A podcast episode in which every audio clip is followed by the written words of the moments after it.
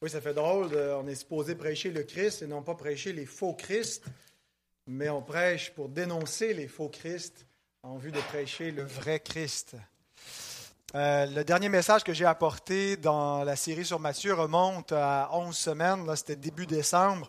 Alors, je me permets quelques petits rappels pour nous remettre dans euh, cette, euh, cette, cette, série et le contexte du chapitre 24 de Matthieu. Alors, Matthieu 24, c'est le discours sur le mont des Oliviers. Euh, parce que Jésus est sur le mont des Oliviers en face de Jérusalem. C'est dans la dernière semaine de Jésus avant sa crucifixion, euh, probablement le mardi, après qu'il ait passé une longue journée euh, au temple avec plusieurs confrontations vis-à-vis des autorités religieuses. Et Jésus, au sortir du temple, annonce qu'il ne reviendra pas, qu'il quitte la, maison. En quelque sorte, c'est comme la gloire de l'Éternel qui quitte la maison de l'Éternel et il annonce que cette maison sera détruite, comme il l'a déjà annoncé dans euh, le cadre de ses, discours prononcés dans le temple. Euh, et la colère dans le temple qui anticipait le jugement de Dieu sur le temple qui avait été euh, fait comme une caverne de voleurs par ceux qui en avaient la responsabilité. Et donc euh, Jésus euh, prophétise non seulement la destruction du temple, mais de Jérusalem et de sa population. Un jugement s'en vient. Et lorsqu'il s'assoit sur le mont des Oliviers, ses disciples lui posent la question suivante, Dis-nous quand ça va arriver, ce que tu viens de nous annoncer, et quels seront les signes de ton avènement. Donc il y a deux, deux questions finalement dans, cette, dans, dans la question des disciples quand est-ce que va arriver la destruction de Jérusalem et quand est-ce que va arriver et à quoi on va reconnaître l'avènement de Jésus? Et euh, il s'agit de deux réalités distinctes qui ne vont pas arriver simultanément. Euh, d'abord, la, prophétie de jugement s'est déjà accomplie. Elle était future euh, pour les, les, disciples et au temps du Nouveau Testament. Ils attendaient l'accomplissement de ce que le Seigneur avait prophétisé la destruction de Jérusalem qui s'est euh, effectivement produit, alors que Jésus dit cette génération ne passera point que tout cela n'arrive, et c'est effectivement ce qui est arrivé, mais il n'est pas encore revenu, ça, ça demeure futur, donc son avènement final n'a pas eu lieu. Euh, le fait que ces deux événements soient distincts ne veut pas dire qu'il n'y a, pas de rapport entre les deux. Ce sont deux événements, deux interreliés. Et la façon qu'ils sont reliés, c'est typologiquement. La destruction de Jérusalem est un gage et une préfiguration de la fin du monde. Alors, c'est euh, ce qu'on a vu jusqu'à présent avec, euh, on a entamé l'exposition du discours de Jésus. On a déjà vu six messages pour exposer Matthieu 24. Je ne vais pas résumer ce que j'ai dit, mais ce, que j'ai dit surtout, c'est qu'à date, dans ces six messages, dans tous les, versets, à partir du verset 4 où Jésus répond à la question des disciples, aller jusqu'au verset 22, c'est là où on s'est rendu, euh, il est question principalement de la chute de Jérusalem et non pas de la fin du monde ou du retour de Jésus en gloire, mais d'événements qui devaient se produire pour cette première génération. Mais aujourd'hui, nous allons voir la première mention de la parousie de Christ, c'est le, mot grec parousia qui est utilisé, qui veut dire venu ou avènement, la parution de Christ et qu'on traduit souvent par l'idée du retour, sa seconde venue. Ça ne dit pas quand est-ce que tu vas revenir, parce que dans l'esprit des disciples, il n'y a pas encore l'idée que Jésus doit s'en aller pour éventuellement revenir. Pour eux, euh, le mot parousia, qu'est-ce qu'il veut dire par là? C'est quand est-ce que tu vas paraître, quand est-ce que tu vas, va avoir lieu ton, avènement et que tu vas être élevé euh, comme, les, prophéties annonçaient que le Messie devait régner. Et euh, donc, par le reste du Nouveau Testament, on associe cela à un retour, parce que celui qui a déjà paru une première fois doit venir une seconde fois. Et c'est donc cette attente-là du retour de Christ parmi les chrétiens déjà depuis des siècles. Donc, c'est là où nous sommes rendus et Jésus va mentionner aujourd'hui euh, sa parousie dans le texte que nous allons voir. Je vous invite à vous lever pour la lecture de Matthieu, 24. Je vais commencer au verset 15 pour nous redonner un peu de contexte, mais le texte qui va être exposé seront les versets 23 à 28. C'est pourquoi, lorsque vous verrez l'abomination de la désolation dont a parlé le prophète Daniel établie en lieu saint, que celui qui lit fasse attention, alors que ceux qui seront en Judée fuient dans les montagnes, que celui qui sera sur le toit ne descende pas pour prendre ce qui est dans sa maison, et que celui qui sera dans les champs ne retourne pas en arrière pour prendre son manteau. Malheur aux femmes qui seront enceintes et à celles qui allaiteront en ces jours-là. Priez pour que votre fuite n'arrive pas en hiver, ni un jour de sabbat, car alors la détresse sera si grande qu'il n'y en a point eu de, de pareil depuis le commencement du monde jusqu'à présent, et qu'il n'y en aura jamais. Et si ces jours n'étaient abrégés, personne ne serait sauvé. Mais à cause des élus, ces jours seront abrégés. Si quelqu'un vous dit alors, le Christ est ici, ou il est là, ne le croyez pas, car il s'élèvera de faux Christ et de faux prophètes. Ils feront de grands prodiges et des miracles, au point de séduire, s'il était possible, même les élus. Voici, je vous l'ai annoncé d'avance. Si on vous dit, voici, il est dans le désert, n'y allez pas. Voici, il est dans les chambres, ne le croyez pas. Car comme l'éclair part de l'Orient et se montre jusqu'en Occident, ainsi sera l'avènement du Fils de l'homme. En quelque lieu que soit le cadavre, là s'assembleront les vautours. Demandons à notre Dieu de bénir l'exposition de sa parole. Seigneur, nous nous tenons devant toi, devant le trône de ta grâce, par la foi. Et euh, nous voulons te remercier pour ta parole vivante par laquelle tu te révèles et que tu, nous parles. Et on te demande par elle d'éveiller, Seigneur, euh, notre, euh, notre foi et notre euh, attente, Seigneur. Nous sommes dans cette attente du retour de notre Seigneur et que, Seigneur, nous puissions être affermis dans la vérité. Il y a beaucoup de doctrines étrangères qui circulent, des faux Christ, des fausses prophéties et qui ont été faites à de nombreuses reprises sur l'avènement de Christ et nous sommes exhortés à ne pas se laisser euh, facilement ébranler dans notre bon sens concernant cet avènement. Et notre Dieu, on te demande que par ta parole, tu nous aides à mieux comprendre et euh, à ce qu'on puisse mieux attendre également, vivre ici comme des étrangers, des voyageurs et dans l'attente euh, de la venue de notre, de notre Seigneur et Sauveur, qu'on ne soit pas trouvé endormi, mais en train de veiller, de prier. Et on te le demande au nom de Christ. Amen vous rasseoir.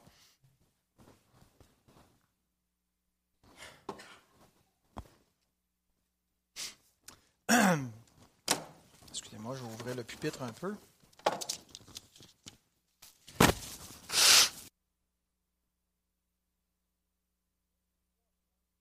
Dans mon message, euh, d'abord les faux Christ, on va passer un temps un peu plus euh, un peu plus euh, long sur ce point-là pour comprendre qui sont les faux Christ et euh, étudier la mise en garde.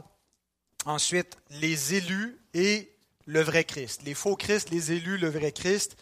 Alors, les faux Christ qui sont annoncés, les élus qui sont gardés et le vrai Christ qui sera manifesté. Euh, donc, on est dans le contexte de la chute de Jérusalem et je pense que c'est aussi dans ce contexte non pas de la fin du monde, mais de la fin de Jérusalem, qu'il faut d'abord comprendre la parution des faux prophètes et des faux Christ.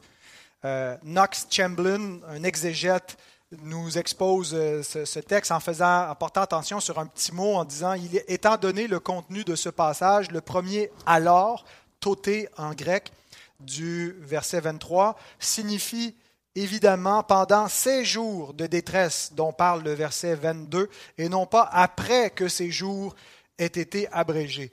Donc les, événements dont Jésus euh, parle ici sont contemporains de ce qui vient d'être dit avant. Quand il parle de ces jours de détresse, alors aussi pendant ces jours paraîtront de faux Christ, de faux prophètes. Alors pendant la période euh, qui a suivi cette prophétie, on a environ 35 ans avant l'accomplissement ultime de la destruction du temple, a, euh, il y a eu euh, des, pseudo-christoi, c'est le mot grec, et des pseudo-prophétailles, euh, pseudo-prophètes, pseudo-christ, qui ont paru. Qu'est-ce qui caractérise un faux prophète? Bien, ça va de pair avec un faux Christ, c'est qu'il tend à détourner du vrai Christ. Alors, on peut imaginer un faux prophète comme quelqu'un qui annonce des choses qui devraient se produire et qui ne se produisent pas. Et oui, ça fait partie des, faux prophètes. Mais euh, dans le contexte de la Nouvelle Alliance, un faux prophète, ce n'est pas seulement quelqu'un qui prédit l'avenir, mais c'est quelqu'un dont le discours, euh, dont le message n'est pas celui du Christ et nous éloigne de la vérité de Christ ou nous éloigne de l'Évangile. Un faux évangile vient forcément d'un faux prophète. Euh, et les faux Christ, c'est pas quand quelqu'un pareil, il prétend être le Christ selon la conception qu'on a de ce que devrait être le Christ, euh, le sauveur du monde. Il y a, paru des gens qui, étaient des faux Christ, qui prétendaient pas être les sauveurs du monde, mais qui prétendaient être envoyés de Dieu, parce que le mot Christ euh, hein, les, messies en question sont des gens qui se prétendent envoyés de Dieu, loin de Dieu pour une mission, euh, pour sauver les gens qui vont les suivre dans un contexte donné, dans une situation. Et ça, il y en a paru plusieurs pendant cette période de, 35 à 40 ans qui a euh, suivi la, venue, la première venue de Christ. Et donc, le livre des actes est témoin de la parution de faux prophètes et de faux Christ. On lit par exemple dans Acte 5, versets 36 et 37, Car il n'y a pas longtemps que parut Teudas, qui se donnait pour quelqu'un et auquel se rallièrent environ 400 hommes. Il fut tué et tous ceux qui l'avaient suivi furent mis en déroute et réduits à rien.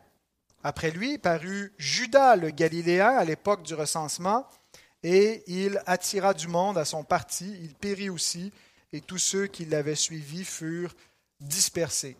Teudas, euh, il est mentionné ici dans le Nouveau Testament, mais il est aussi mentionné par Flavius Joseph dans euh, les Antiquités judaïques. Ce n'est pas dans la, guerre des Juifs contre les Romains, le récit euh, que j'ai souvent cité dans les derniers messages mais donc un autre ouvrage de Flavius Joseph. Et il nous présente Teudas comme étant un magicien qui entraînait euh, beaucoup de Juifs au désert euh, et qui prétendait rouvrir le Jourdain et faire le, passage comme ça avait été fait euh, à l'époque de, Josué et qu'il allait en quelque sorte euh, montrer qu'il, pouvait délivrer euh, Israël des Romains en les amenant au désert. Et il a péri sous l'épée romaine, ainsi que beaucoup de ceux qui l'avaient suivi. Euh, il est mentionné aussi par, par Gamaliel qui a pris la parole dans le, Sanhédrin pour savoir qu'est-ce qu'on faisait avec les apôtres, puis qui dit laissez-les, si ça ne vient pas de Dieu, ça va s'éteindre. et il mentionne le, Judas, le Galiléen, qui est un zélote euh, qui euh, a, été déjà neutralisé euh, au temps des apôtres, sauf que ses successeurs, ses propres fils, ont été à l'origine de cette grande révolte des Juifs qui a commencé en l'an 66 et qui a amené la, guerre des Juifs contre les Romains. Euh, qui a eu un certain succès au début pour être finalement euh, être écrasé par des légions euh, romaines qui sont entrées en Judée. Ce n'est pas seulement Jérusalem qui a goûté, mais c'est beaucoup d'autres villes aussi qui ont péri par l'envahissement des Romains et le siège de Jérusalem. Et donc de 66 à 70 se sont accomplis ces événements-là et c'est les successeurs de Judas le Galiléen étaient des, zélotes, des sicaires, c'est comme ça que les appelle euh, Flavius Joseph, qui se sont réfugiés par la suite à Massada et qui ont pu euh, subsister encore trois, quatre années avant que les Romains les prennent d'assaut en 73-74 de l'ère chrétienne. Donc déjà là, des, euh, des faux Christ ou des faux prophètes qui se prétendaient envoyés de Dieu, euh, pouvoir opérer des miracles, ou d'autres, par la, force militaire de, l'épée, voulaient soulever euh, les, Juifs à leur suite en disant Dieu va nous délivrer comme il a délivré le peuple dans le passé. Et plusieurs, donc, en les suivant, ont péri. Dans Actes 8, 9 à 10, Il y avait auparavant dans la ville un homme nommé Simon qui, se donnant pour un personnage important, exerçait la magie et provoquait l'étonnement du peuple de la Samarie.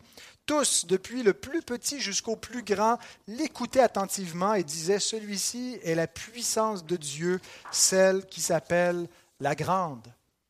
Donc, Simon le magicien, euh, qui paraît comme un, faux prophète, qui a séduit des Samaritains, qui a professé faussement la foi en Christ pendant quelque temps. Euh, mais donc, des faux prophètes. Ensuite, euh, et, avec l'exemple de Simon le magicien, on, peut, on a quelque chose pour nous, aider à reconnaître la différence entre le vrai Christ et les faux Christ. le vrai Christ cherchait pas la gloire des hommes, mais la gloire de Dieu. Et donc, il ne cherchait pas à se donner en spectacle et faire des, miracles pour épater la galerie, contrairement ici à Simon le magicien. Et euh, David et Allison, dans leurs commentaires, notent ce qui suit. Contrairement à Jésus, qui est réticent à montrer des signes et des prodiges, Matthieu 4, 1, verset 11, 12, 39, et bon, les références suivantes, et qui demande souvent le silence sur ces miracles, par exemple dans les passages suivants, ces faux imitateurs feront des merveilles pour se montrer en spectacle. Et c'est ce que faisait Simon le magicien. Plus tard dans les actes, on a l'apôtre Paul qui euh, est devant le tribun Claude Lysias, alors a des attroupements, parce que Paul est venu à Jérusalem et que lorsque les Juifs le reconnaissent dans le temple, euh, ils veulent le, mettre à mort et puis euh, il, y a, une espèce de, euh, confusion parmi la, foule et le tribun doit intervenir. Et lorsque Paul se défend et le tribun dit, tu n'es donc pas cet Égyptien qui s'est révolté dernièrement et qui a emmené dans le désert 4000 brigands.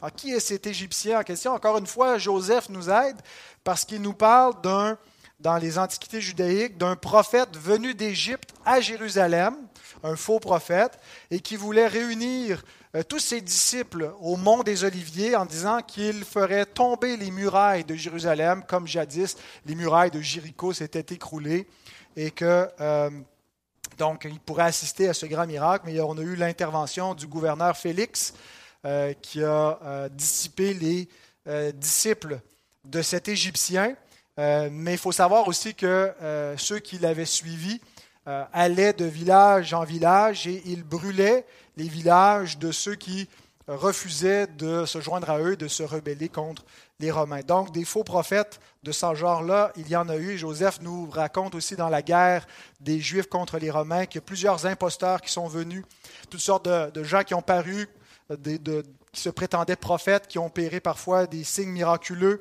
On les retrouvait dans les déserts et dans le temple aussi. C'est probablement ce que Jésus a vu quand il dit dans les chambres. Il ne veut pas dire dans les, chambres à coucher, dans les maisons privées, mais probablement dans les chambres du, temple, dans des, pièces euh, du, temple. Et donc, plusieurs se sont euh, présentés soit dans le temple ou dans les déserts pour attirer des gens à leur suite.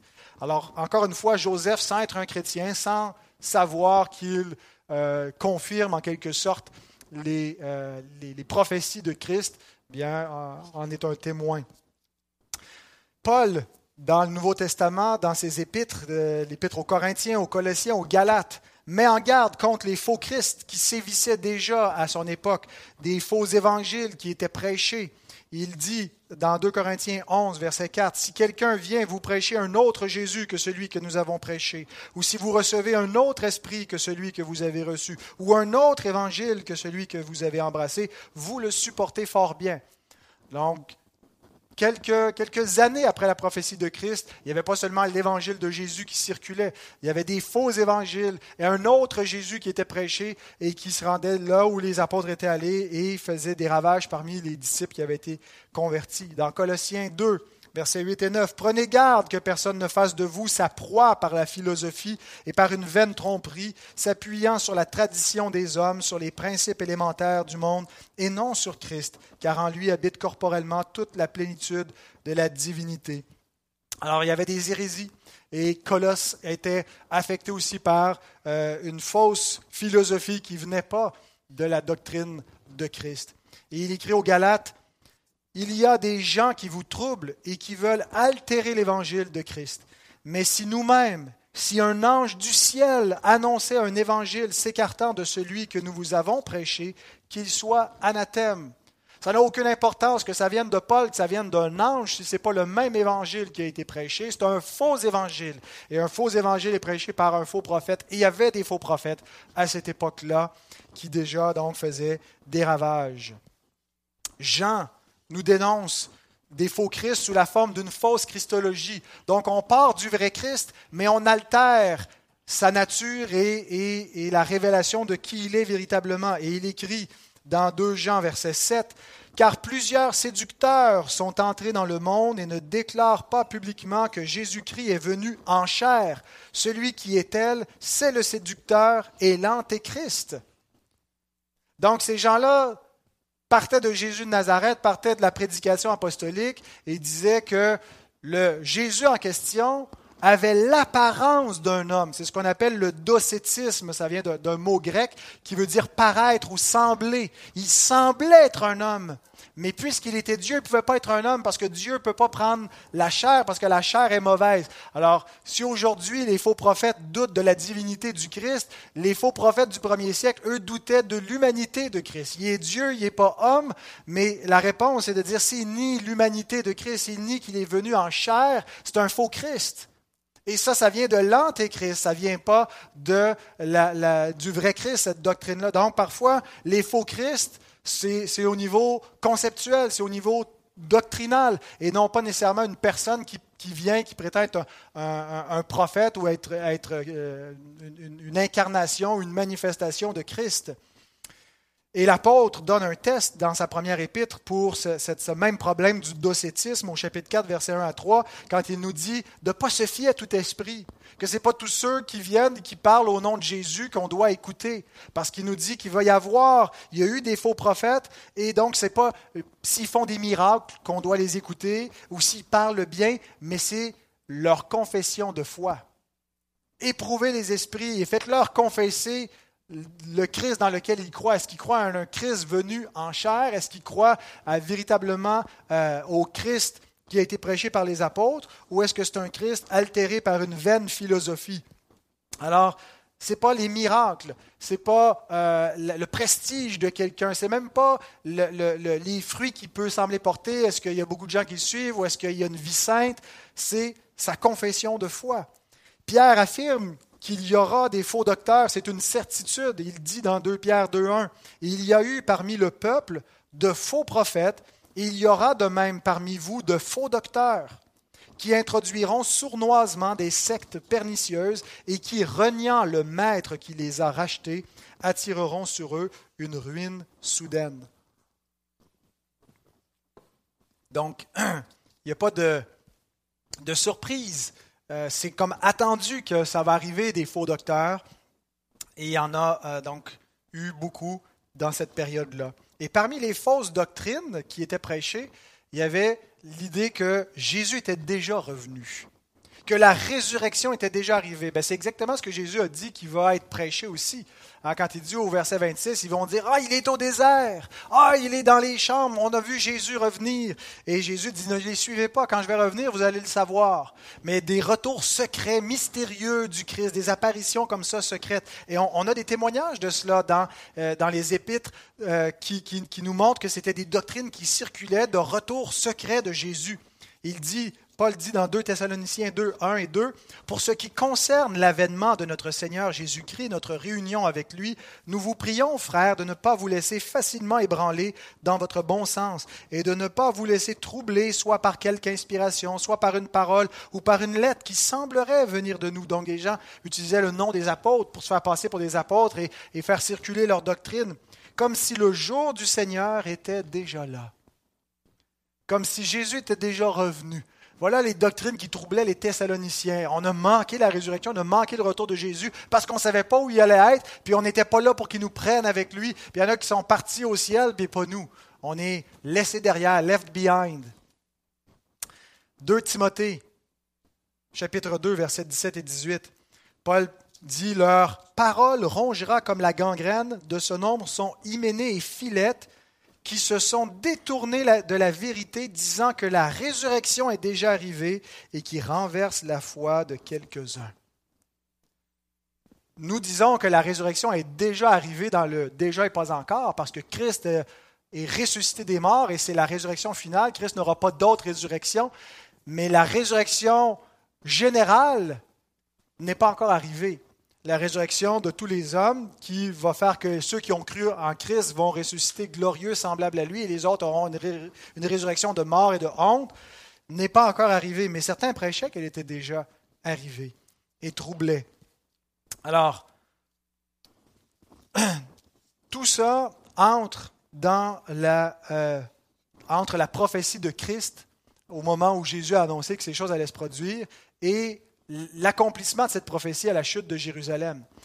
On s'est mis à, Il y a comme eu une espèce de, profusion. Hein, si on regarde dans la, période intertestamentaire, entre le prophète Malachie puis l'époque du Nouveau Testament, il n'y a pas paru tant que ça de faux Christ, de faux prophètes, mais il y a comme une espèce d'effervescence au moment où le vrai Christ paraît, où il, apparaît toutes sortes de faux Christ, toutes sortes de fausses doctrines qui concernent euh, Jésus, qui, qui, modifient, qui altèrent, et des faux prophètes, et qui entourent cette période de la fin de Jérusalem, du, jugement final de l'Ancienne Alliance qui s'abat sur Israël. Alors, ce que ça signifie maintenant, puisque l'accomplissement des paroles de Jésus a surtout eu lieu dans ces 35 à 40 ans euh, qui, ont suivi euh, sa, mort et sa résurrection, qu'il n'y a plus de faux Christ, qu'on n'a plus rien à craindre. J'emprunte à nouveau à Knox Chamberlain les paroles qui suivent. Chaque génération de chrétiens, depuis le moment où Jésus a prononcé ses prophéties jusqu'à son retour glorieux, doit donc être sur ses gardes contre les faux messies et les faux prophètes. Je pense qu'il y a eu une, espèce d'apparition euh, intensive à, ce moment-là, pendant la première génération de l'Église, de, faux évangiles, de faux Christ, de faux prophètes. Mais ça ne veut pas dire qu'il n'y en a plus depuis. Euh, peut-être que ça a permis euh, par la suite à l'Église de se, stabiliser, d'établir plus clairement la, doctrine. Les conciles ont pu aussi aider à, fixer exactement qu'est-ce que l'Église croit au niveau de l'enseignement apostolique, au niveau de qui est véritablement le Christ mais il a continué à avoir des faux Christ dans les siècles qui ont suivi. Euh, qu'on pense euh, au faux Christ des Ariens, qui est le même faux Christ que celui des témoins de Jéhovah, qu'on pense au faux Christ de l'islam euh, et, dans beaucoup de religions, que ce soit l'hindouisme ou le bouddhisme, ils ont une christologie, ils ont un avis sur qui est Jésus. Et, donc, encore dans, dans le siècle présent toutes sortes de doctrines qui circulent sur, Christ ou sur Dieu qui sont de la fausse prophétie dont il faut se garder. Et face à ce danger, eh bien, Jésus nous recommande une incrédulité ferme.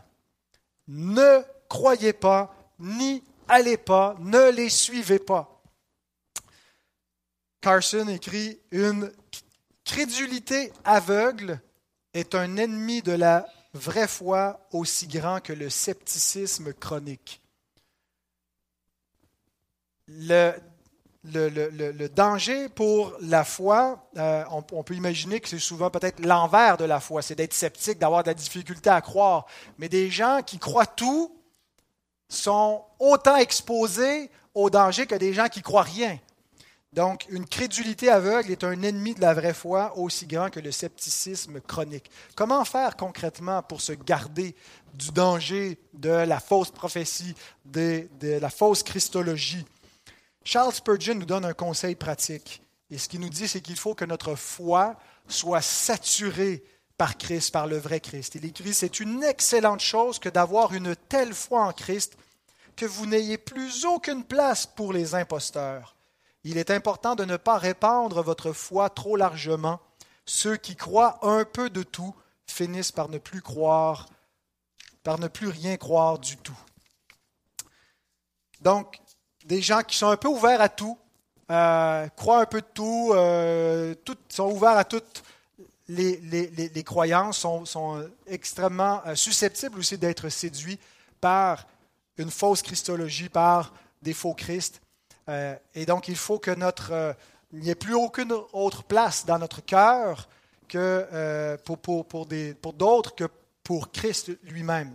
Donc voilà la question que je vous pose. Y a-t-il de la place dans votre cœur pour un autre sauveur que lui? Est-ce que vous vous savez parfaitement sauvé par lui? Et que vous n'avez pas besoin de salut en dehors de Christ? Est-ce que vous êtes comblé ou est-ce que vous cherchez un secours ailleurs? Est-ce qu'il vous manque quelque chose ou vous avez tout pleinement en Jésus comme sauveur? Parce que si Christ ne comble pas votre besoin pour être sauvé, vous êtes vulnérable.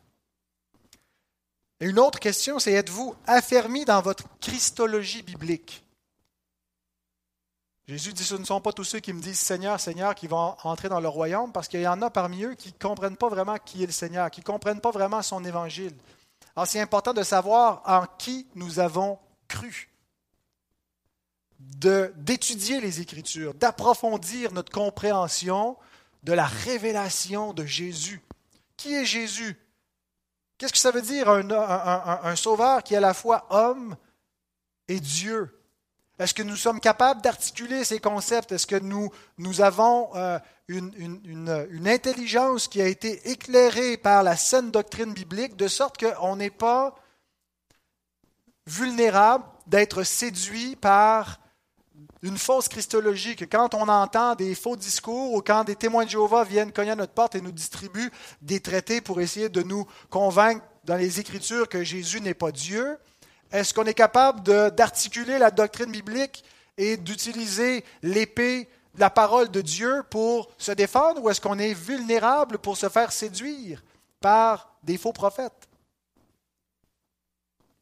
Êtes-vous donc affermi dans la christologie biblique? Et si vous ne l'êtes pas, je vous recommande un bon cours de, christologie biblique. Dans, dans deux mois, je pense, ça va être euh, transmettre. On va faire sur la christologie.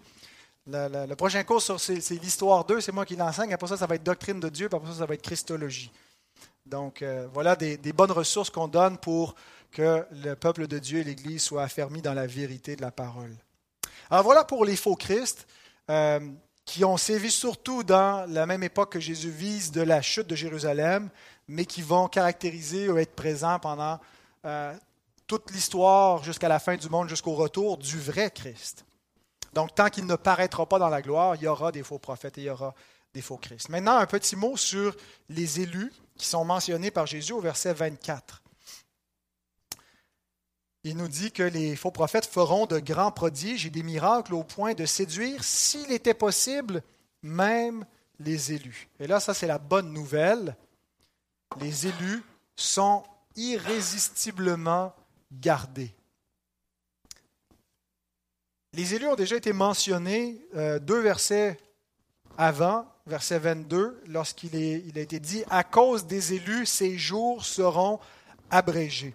Et nous avons vu que les élus en question, c'était probablement les élus parmi le peuple d'Israël spécifiquement, parce que Jésus a dit qu'il euh, va venir une grande colère contre ce peuple et euh, que si ces jours de détresse qui viennent contre Israël n'étaient pas abrégés, bien personne ne survivrait. Ce n'est pas l'idée qu'il n'y aurait plus personne sur la terre, mais que toute la nation entière d'Israël serait complètement détruite.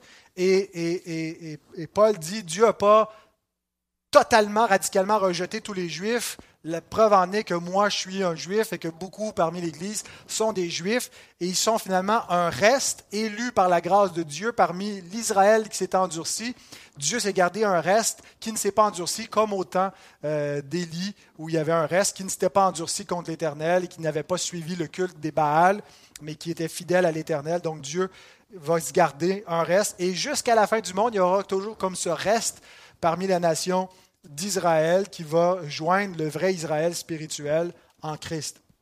Alors, et on a vu que par, à cause des élus, ces jours seront abrégés parce que Dieu veut préserver euh, ce peuple-là, cette lignée physique d'Abraham. Et donc, les élus en Jésus-Christ qui faisaient partie du peuple d'Israël sont la cause de la préservation d'un Israël national, qui, qui, a encore des Juifs dans le monde, c'est à cause des, élus. Ces élus, ces, croyants en Jésus, les disciples de Christ, qui étaient méprisés par les chefs religieux d'Israël, ben, sont la cause de la préservation d'Israël. De la même façon que les élus au sens plus large que simplement les élus parmi les, descendants d'Israël, les élus parmi les gentils, les, païens, euh, sont la cause de la préservation du monde. Eh bien, au verset 24, il est question des élus, cette fois en nous disant que euh, la préservation dans ces jours de détresse, et nous avons chanté en se rappelant les paroles de Luther que nous sommes dans des jours de détresse, bien, euh, notre préservation est due pas premièrement à notre auto-préservation, mais à l'élection. Jean Calvin dit, la pérennité du salut ne dépend pas de nous, mais de l'élection secrète de Dieu. Vous êtes gardés, même malgré vous. Ce qui fait que vous ne pouvez pas arrêter d'être un croyant, que vous ne pouvez pas arrêter de croire en Jésus, que quand vous vous éloignez de lui, vous êtes triste et vous êtes toujours ramené. Ce n'est pas premièrement dû à votre capacité de tenir bon jusqu'à la fin. Vous le savez, comme moi, vous avez probablement tendance à, lâcher un bon moment donné, à, vous épuiser. Pourquoi est-ce qu'on n'est pas capable de lâcher Jésus? Ben, c'est parce que nous sommes gardés par Dieu. C'est l'irrésistibilité de la grâce. Et, on pense souvent, quand on pense à la grâce irrésistible, euh, au niveau de la conversion, qu'on est appelé irrésistiblement, que euh, les élus ne peuvent pas faire autrement qu'éventuellement de se convertir. Mais l'irrésistibilité de la grâce, c'est aussi dans la persévérance. Le fait que ceux qui sont véritablement appelés de Dieu parce qu'ils ont été élus vont persévérer jusqu'à la fin. Si quelqu'un ne persévère pas jusqu'à la fin, c'est un faux croyant. Mais il ne faut pas laisser cette assurance, parce que c'est une assurance, de savoir que tous les bouleversements qui peuvent arriver, même la persécution, ne pourra pas nous séparer de l'amour de Dieu que euh, ce n'est pas notre force qui va nous tenir jusqu'au bout, c'est la grâce de Dieu. Et donc, c'est une assurance de savoir que dans les jours de détresse, on va tenir jusqu'au bout parce que Dieu va nous garder. Mais cette assurance ne doit pas nous mener à la négligence. Ah, ben, j'ai rien à faire. Dieu me garde. En fait, euh, le Seigneur veut nous garder en éveillant notre propre prudence. Le moyen que Dieu fait pour nous garder, c'est en nous rendant actifs dans notre prudence pour nous préserver. Un verset très court, le verset 25, dit, Voici, je vous l'ai annoncé d'avance. Nous sommes avisés afin de veiller. Et nous veillons en prenant les moyens qui vont nous aider à nous préserver, en gardant les moyens de grâce actifs, en, continuant à être exposés à la parole de Dieu sans quoi nous tomberions. Hein, et, si ce n'était pas de la grâce de Dieu, les élus seraient séduits comme le reste des hommes, les élus se décourageraient, les élus suivraient les faux prophètes, seraient séduits eux aussi. Mais ce qui fait la différence entre les vrais croyants élus et euh, les, non-élus, bien, ce n'est pas une force de caractère plus grande en eux, c'est la grâce préservante, préservatrice, je ne sais pas ça serait quoi le bon, le bon mot, mais la grâce de Dieu qui nous assure, mais qui va pas nous amener à la négligence, au laisser aller, mais va susciter en nous une saine intelligence, une prudence, euh, et va faire en sorte qu'on va chercher à s'auto-préserver en prenant les moyens que Dieu nous donne pour nous garder. Et en plus, cette prophétie de Jésus euh, et son accomplissement, quand il annonce qu'il va paraître ces faux prophètes, nous montre qui est le, vrai Christ qui est capable d'annoncer la, fin de Jérusalem et qui a prophétisé euh, tous ces événements qui sont arrivés. Alors nous sommes euh, fortifiés dans notre foi pour croire en celui qui est le vrai prophète. Ce qui nous amène à notre dernier point, le vrai Christ manifesté. Donc après nous avoir averti de la parution de faux Christ, après avoir mentionné que les élus sont gardés, Jésus parle maintenant de la venue du vrai Christ, versets 27 et 28. Car comme l'éclair part de l'Orient et se montre jusqu'en Occident, ainsi sera l'avènement du Fils de l'homme. En quelque lieu que soit le cadavre, là s'assembleront les vautours. Il y a deux façons principales d'interpréter ces versets.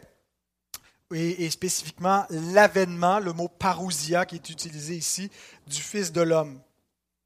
Certains pensent que l'avènement du Fils de l'homme, c'est à la chute de Jérusalem, euh, que en quelque sorte que Jésus euh, avait un avènement, euh, venait sur les nuées en puissance dans les armées romaines pour châtier ceux qui l'ont crucifié et qui ont rejeté le Messie.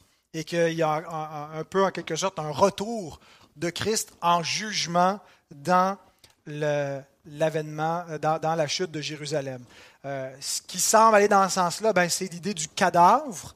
Euh, Israël, qui est comme déjà mort spirituellement, et les aigles, c'est les Romains, puisque c'est ce qu'ils ont sur leur euh, insigne avec l'aigle les bannières, et sur l'armure romaine, il y avait des aigles. Alors certains disent, ben, c'est, évident, c'est ça, le cadavre c'est Israël, et les aigles c'est les Romains qui s'en viennent les, piller. Euh, ce qui peut aussi aller dans ce sens-là, c'est, que les versets 29 à 31, euh, je pense, nous parlent effectivement de la parousie de Jésus en jugement. Parce que le, mot parousia ne réfère pas toujours à, euh, au retour de Christ à la fin des siècles, mais à, la venue de Christ. Et, Jésus a annoncé qu'il viendrait en jugement contre Jérusalem. Et je pense que c'est comme ça qu'il faut interpréter les versets 29 à 31 euh, qui, suivent immédiatement. Donc, ça peut être une façon de le lire, mais l'autre façon, qui nous semble plus naturelle, c'est que Jésus parlerait ici de son retour glorieux à la fin du monde. Donc, le mot qu'il emploie euh, ainsi sera l'avènement la parousia, il est utilisé seulement quatre fois dans l'évangile de Matthieu, et les quatre fois, c'est dans Matthieu 24. La première fois, c'est la question des disciples. Dis-nous quel sera le signe de ta parousia. La deuxième fois, c'est ici. Puis les deux autres fois, c'est versets 37 et 39.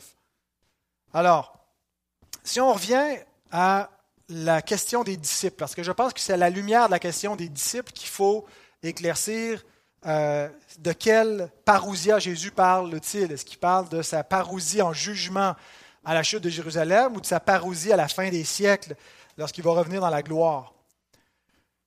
La question des disciples au verset 3.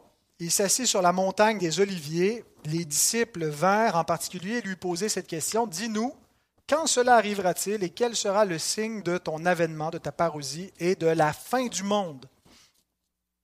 Les disciples ont droitement associé l'avènement de Jésus à la fin du monde. Quand est-ce que le monde va finir? Quand Jésus va revenir. Mais les disciples ont erronément associé la destruction du temple à la fin du monde et à la parousie. Jésus leur annonce il ne restera pas ici pierre sur pierre qui ne soit renversé. Et les disciples demandent Dis-nous quand cela arrivera-t-il et quel sera le signe de ton avènement et de la fin du monde Donc, l'avènement de Jésus coïncide avec la fin du monde, mais la fin de Jérusalem ne coïncide pas avec l'avènement de Jésus et la fin du monde. Alors Jésus leur annonce d'abord la destruction de Jérusalem, qui, on le dit, est un gage typologique de la fin du monde une fractale, comme une image en miniature du, jugement final du monde entier. Mais Jésus leur dit de ne pas confondre ces événements qu'ils vont voir dans leur génération avec la fin. Au verset 6, il leur dit explicitement, ce ne sera pas encore la fin. Et ce que Jésus est en train de faire, je pense ici, c'est qu'il dit qu'il va y avoir des faux Christ qui vont prétendre que la fin est arrivée, que Jésus arrive. Ne les écoutez pas, ne les suivez pas. Lorsque vous allez voir le chaos dans la Judée et à Jérusalem spécifiquement, ne vous faites pas méprendre et n'allez pas penser que c'est maintenant la fin du monde et mon retour. Quand je vais revenir, ça va être immanquable. Mais ça ne sera pas pendant ces événements chaotiques. Je vous cite Sam Storms qui cite William Kimball, donc une double citation. Comme un rêve dans un rêve, une citation dans une citation, euh, en nous expliquant ces choses. D'après les versets 23 à 28, on ne doit pas chercher la seconde venue du Christ dans les événements chaotiques qui ont entouré la chute de Jérusalem. Ces temps troublés s'avéraient être une occasion en or pour les faux prophètes d'égarer les gens avec de faux espoirs quant à l'apparition du Christ. Ah, c'est, le chaos, c'est, la fin, ça y est, c'est rendu. Et donc, il prêche des faux Christ, il va apparaître, il y a comme une, espèce de, d'effervescence et une, disposition particulière pour séduire peut-être même les élus s'ils n'étaient pas gardés irrésistiblement par Dieu pour leur dire, ça y est, Jésus va apparaître d'un moment à l'autre. Oui, il est apparu au désert. Oui, il est apparu dans le temple. Mais, mais contrairement à ce que prétendaient ces faux prophètes, l'avènement du Christ ne sera pas enveloppé dans le secret ou l'obscurité, il sera spectaculaire, patent et universel. La seconde venue du Christ ne sera pas seulement évidente, elle sera aussi instantanée, inattendue et imprévue, que l'éclair. Bien qu'aucun ne puisse la prévoir, tous les yeux la verront.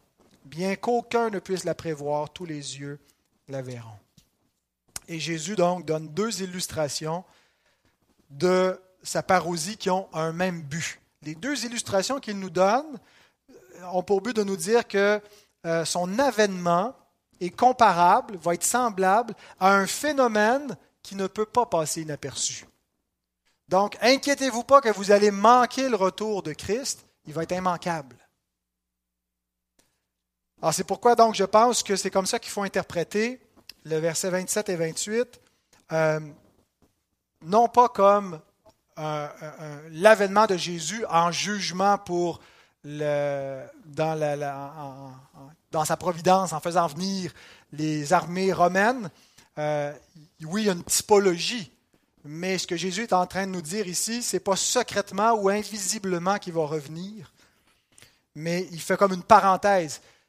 Jérusalem va chuter, ça ne sera pas la fin du monde, parce que quand ça va être la fin du monde que je vais revenir, ça va être visible.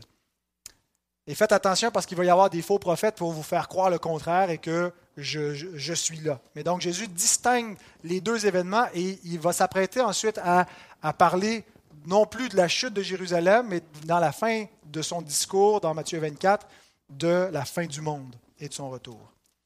Donc, les deux signes, les deux illustrations que Jésus utilise sont les suivantes. Le retour de Christ sera comme l'éclair. Vous aviez peut-être peur de manquer le retour de Christ, d'être laissé derrière, euh, de manquer l'enlèvement. C'est une hantise qui, frappe beaucoup euh, l'imaginaire, mais au point qu'il y a même euh, des livres et des films qui ont été faits sur ce thème-là, l'idée de manquer l'enlèvement, d'être laissé derrière. Personne ne manquera le retour de Christ et il n'y aura pas de retour secret ou caché de Jésus. Je ne crois pas que l'Écriture annonce un retour de Jésus invisible, secret, qui viendrait qu'un enlèvement secret. Apocalypse 1, verset 7 nous dit, Voici, il vient avec les nuées, et tout œil le verra, même ceux qui l'ont percé, et toutes les tribus de la terre se lamenteront à cause de lui. Oui, Amen. La Bible ne prévoit pas un enlèvement secret, je ne le crois pas. il, y a, un texte qui est souvent interprété dans ce sens-là. Dans Matthieu 24, on, va y venir, celui qui sera pris, l'autre laissé. Euh, et vous allez voir que je ne pas, à mon avis, euh, dans une idée d'un enlèvement secret qu'il faudrait interpréter ce euh, passage-là. Quand Jésus va revenir, il va revenir une seule fois à la fin des siècles sur les nuées, donc c'est-à-dire du ciel. il va se voir des deux hémisphères en même temps. Euh, et euh, ça va être un retour glorieux que euh, personne ne pourra manquer. Et c'est ce que Jésus veut dire quand il parle de l'éclair et qu'on passe sa venue à l'éclair, où qu'on soit, quand on est dans, le, la sphère où l'éclair se produit, on la voit. Et euh, il nous donne, en fait, au verset 26, au verset 27, la raison pourquoi on n'a pas besoin d'aller euh, au désert vérifier si Jésus est là ou dans, les chambres du temple pour voir s'il ne serait pas revenu secrètement. Parce que ce n'est pas nécessaire, parce que ça va être immanquable. Jean Chrysostome écrit Car de même que la foudre n'a besoin de personne pour la proclamer ou l'annoncer, mais qu'elle paraît en un instant visible pour tout le monde, même pour ceux qui sont assis dans leur chambre, ainsi la venue du Christ sera visible partout à la fois à cause de l'éclat de sa gloire. Et ne, sera, ne pourra pas être, euh, n'aura pas besoin de quelqu'un pour l'annoncer d'avance. Il va venir en un instant, euh, alors à l'heure où les gens n'y penseront pas. Deuxième illustration, le retour de Christ sera comme le rassemblement des aigles.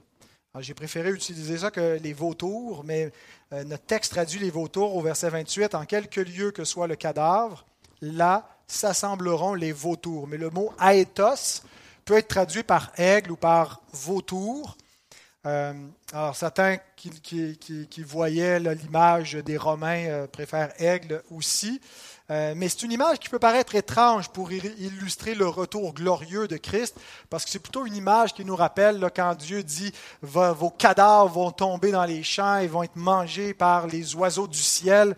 Et donc, ça ne nous, donne pas l'idée d'un retour de Jésus, mais d'une image de, jugement. Et donc, ça s'associerait bien avec l'idée du jugement des Romains.